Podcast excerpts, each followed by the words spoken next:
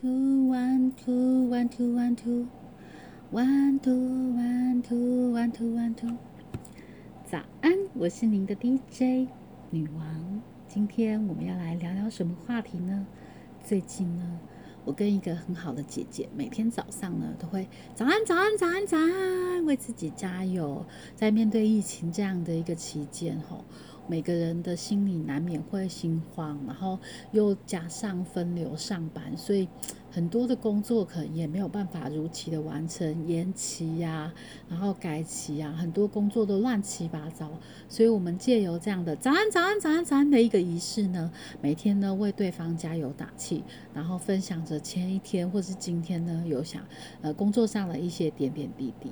慢慢的变成一种习惯，随着他分流上班呢，开始一个礼拜有几天我们没有办法进行这样的仪式，总会觉得有点失落。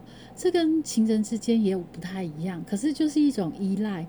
不知道你们是不是有这种感觉？但我觉得其实这是一种很不错的一种仪式，就像我们以前听广播，总是听到主持人的一些呃台呼啊，或是一些问候，就觉得今天非常的有朝气，非常温暖。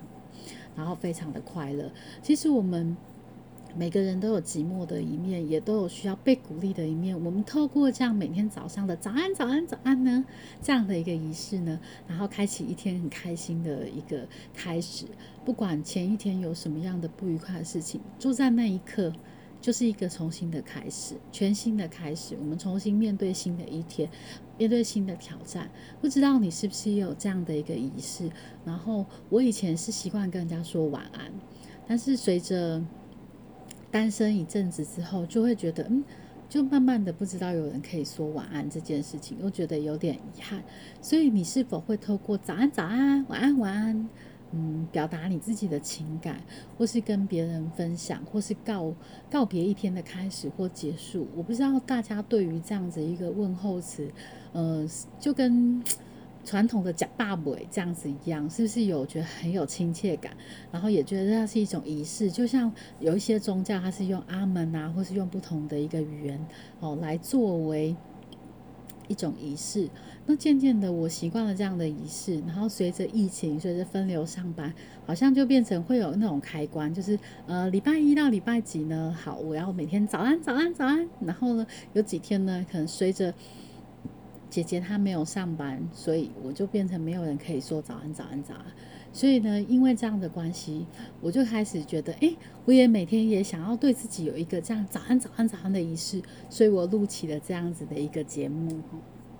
我希望透过早安、早安、早安给很多人的加油打气，也希望大家透过我这样子一个很有朝气的精神，然后开启一天的开始，忘掉那些不愉快的。哈，人家说雨停了，彩虹总会出来，阳光总会出来。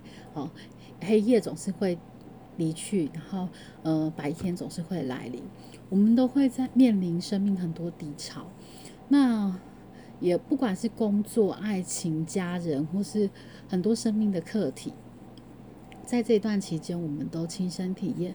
不管是身边的人，或是每天看着呃新闻上面的死亡人数，或是确诊人数，随着那些离开的人，或是哦一些不听不听劝的人，然后呃可能。